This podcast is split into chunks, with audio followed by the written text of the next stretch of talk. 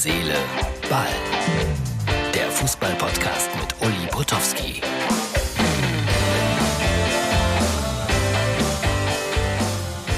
So, Herz, Seele, Ball, Freunde, wie seid ihr durch den Sturm gekommen? Das ist die Ausgabe für Freitag. Ja, äh, schöne Geschichten zum Teil, die ich hier habe für euch. Zunächst mal, das ist großartig. Danke, Tobi aus Mainz. Der hat auf seinem Instagram-Profil Werbung gemacht für Herz, Seele, Ball. Und äh, ja, wir blenden das mal kurz ein, Martin, ohne dass wir zu viel Eigenlob senden wollen. Aber ich finde, ein bisschen Eigenlob ist ja auch erlaubt. Und was er schreibt, ist natürlich auch genau richtig. Da ist ja auch kein Hauch von Übertreibung dabei.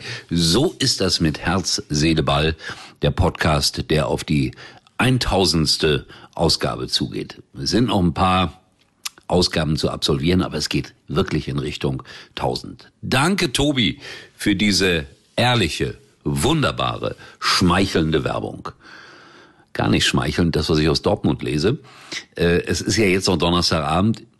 Martin hört das nicht gerne, wenn ich das erzähle, aber ich muss immer früh ins Bett, weil ich morgens um 4.15 Uhr aufstehen muss, um beim Deutschlandradio zu arbeiten. Dortmund, Rangers, 1 zu 4. Puh, man glaubt das nicht. Was ist los mit den Dortmundern? Und das im 1000. Heimspiel. Ein bitteres Jubiläum.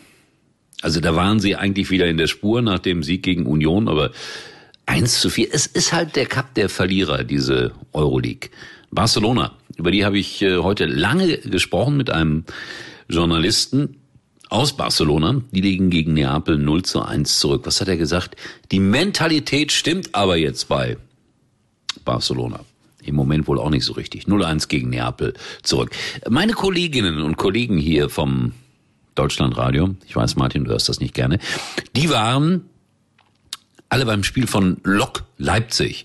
Ich finde, das ist äh, ein Verein, der sehr, sehr interessant ist. Bitte, die werben so mit diesem, wie ich finde, sehr kunstvollen Plakat. Kleines Foto. Und die haben, wie gesagt, 1-1 gespielt gestern und der Gegner kam anderthalb Stunden zu spät anderthalb Stunden zu spät. Bus kaputt oder sowas. Da haben dann irgendwie 3000 Leute drauf gewartet und dann wurde gespielt. Nur meine Kollegen vom Deutschlandradio, vom Sportradio Deutschland, so ist es richtig, die äh, mussten dann irgendwann gehen nach der ersten Halbzeit, weil die ja, Martin, du hörst es nicht gerne, genauso früh aufstehen müssen wie ich. Viertel nach vier oder vier Uhr oder halb fünf oder sowas, ja. Nagelsmann, Bayern, 1-1 nur in Salzburg. Martin, du hörst das nicht gerne, äh, in der letzten Sekunde der Ausgleich für die Bayern. Und äh, Herr Nagelsmann hat das äh, auffällig interessant kommentiert, was da passiert ist. Aber im Grunde genommen war ihm vieles scheißegal. Ich zitiere nur Herrn Nagelsmann. Mal abwarten, wie es im Rückspiel läuft. 25 Prozent Ballbesitz hatte Salzburg nur. Das müsste machbar sein. Obwohl ein österreichischer Fußballkollege, Ballesterer, Chefredakteur dieser wunderbaren Zeitung, Zeitung aus Wien, der hat gesagt, die Chance, dass Salzburg weiterkommt, liegt immer noch bei 25 Prozent. Ballesterer.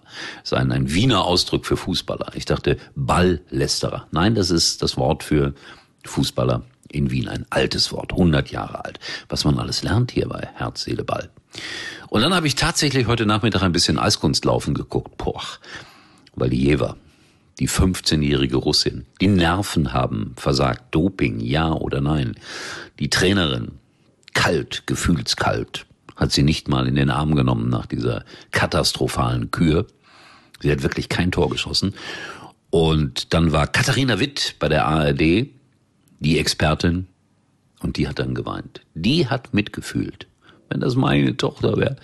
Ich habe nur gelesen im Netz hinterher, großes Lob für Katharina Witt, für diesen empathischen Auftritt. Ja, wären Tränen aus Gold. Dann hätte sie mehrere Goldmedaillen gewonnen. Also überhaupt Olympia, ich finde es sehr spannend.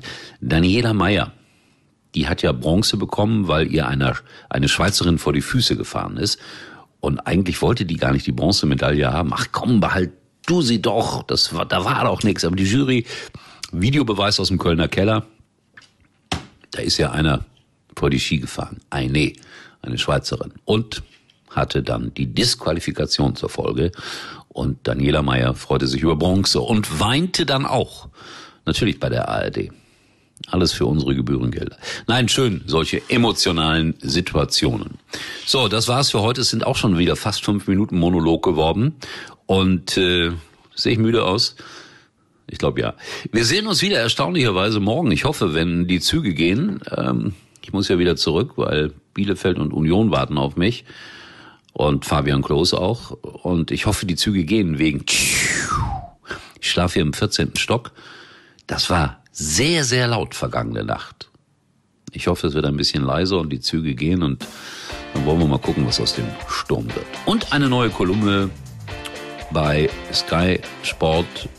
skysport.de über Schalke. Und da geht es um Ruven Schröder als Piano-Player. Wollte es nur gesagt haben. Wir sehen uns wieder, erstaunlicherweise, morgen. Uli war übrigens mal Nummer 1 in der Hitparade. Eigentlich können Sie jetzt abschalten.